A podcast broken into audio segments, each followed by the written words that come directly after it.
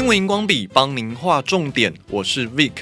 十月十三号是国际减灾日，要带您关心的是国际减灾日这一天有哪些含义呢？慈济志工在池上地震过后为灾区重建的行动进度又进行到了哪里呢？红十字会官网指出，每年十月十三号是联合国订定的国际减灾日，这一天用来呼吁各国重视地球生态还有气候变迁。人类必须减轻因为地震、风灾、海啸、森林大火、沙漠化及其他自然灾害所带来的生命损失及财产破坏。每一年都有年度主题和重点。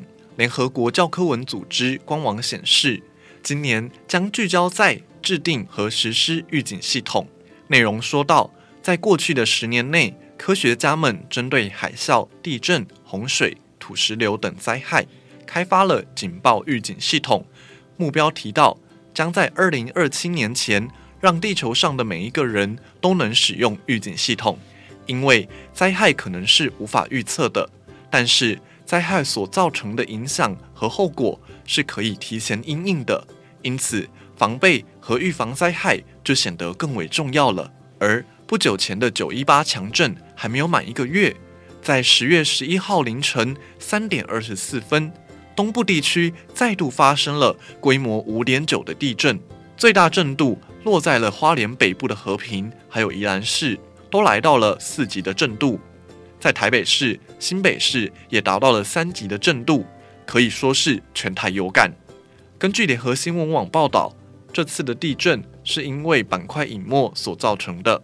中央气象局地震测报中心主任陈国昌说明，预估不会有余震。但仍旧不排除可能性。如果有余震，规模约是四点五以上。另外，陈国昌表示，台湾年平均规模超过五的地震，平均是二十四、二十五个。但是目前为止，今年就已经有五十五个了，地震活跃度是往年平均的两三倍。也就是说，今年的地震活动可能还会持续相当活跃。而在池上六点八地震过后，许多民宅毁损严重，尤其偏远山区，许多年长者平时一个人独自在家，或是两老相依，修建工作刻不容缓。慈济志工们在国庆假期开着小货车，载着修缮工具和材料，开往山路和小巷。卓溪乡有户民宅，屋主独居，因为地震造成水塔损坏。只能够暂时住在别人家里。志工一叫到货，连夜安装水塔，屋主总算是可以回到家了。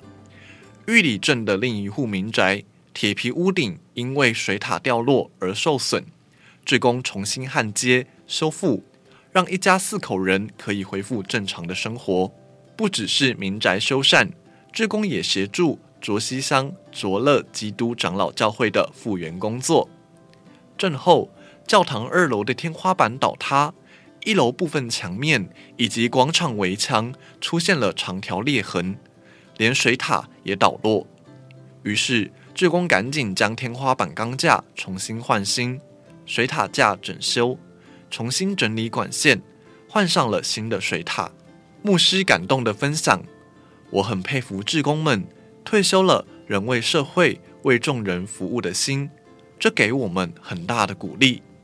我跟他们说：“你们真棒，上帝祝福你们，天父将会赐福给你们。”慈济的援建团队中，大多都是上了年纪的长者，都参与过九二一的重建工程。